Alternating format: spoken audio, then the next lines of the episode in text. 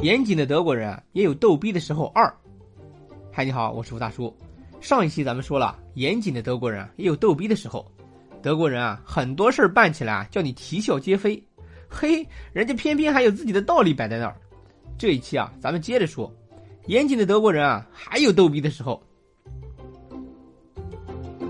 德国的啤酒节啊，又称慕尼黑十月节，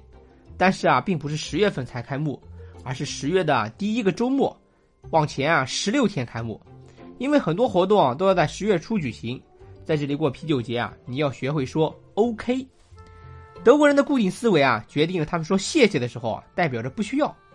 当服务生或者当地人询问需要来一杯啤酒吗，或者你需要帮助呢，你要回答 Yes 或 OK。很多去过德国的中国人都有一个印象，德国酒店的窗户啊不能打开，或者只能开一条缝。特别是在小镇的酒店旅馆，这是因为啊，德国人觉得室内才是最干净的，与室外空气过于流通啊，会有细菌侵入，也容易啊患有关节方面的病痛。更令人想不通的是啊，德国人啊居然歧视单身狗，好嘛？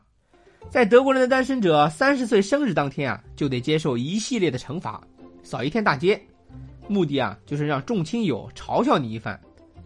而落井下石的人呢，往往会选择广场啊、商业街啊，或者游客多多的景区，抛洒大量的纸屑、树叶，甚至是燃料、水、啤酒盖让单身狗啊在众目睽睽之下清理干净。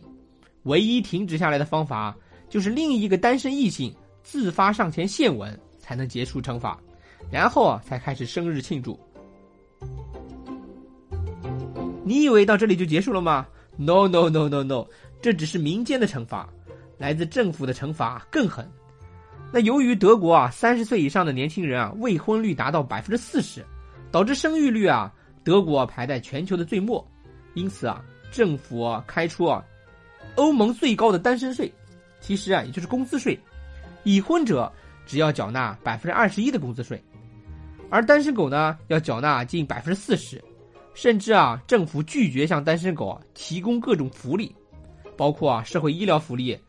赠送地产或者结婚礼包代金券等等。这些措施啊，让单身者啊叫苦不迭，纷纷抱怨啊，近半的收入啊被政府啊强行没收了。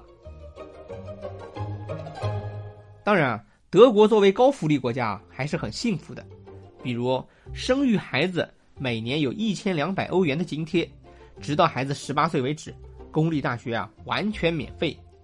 周末规定啊为安静日，不营业，甚至不允许装修等嘈杂杂音的出现。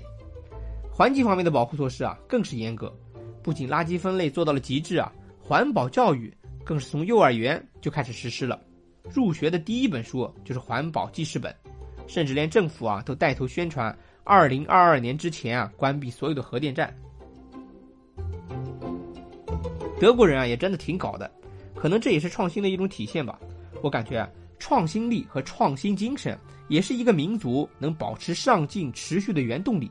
一个前进的民族才会人才辈出。下一次啊，咱们说说一个德国的人才，著名的文学家歌德，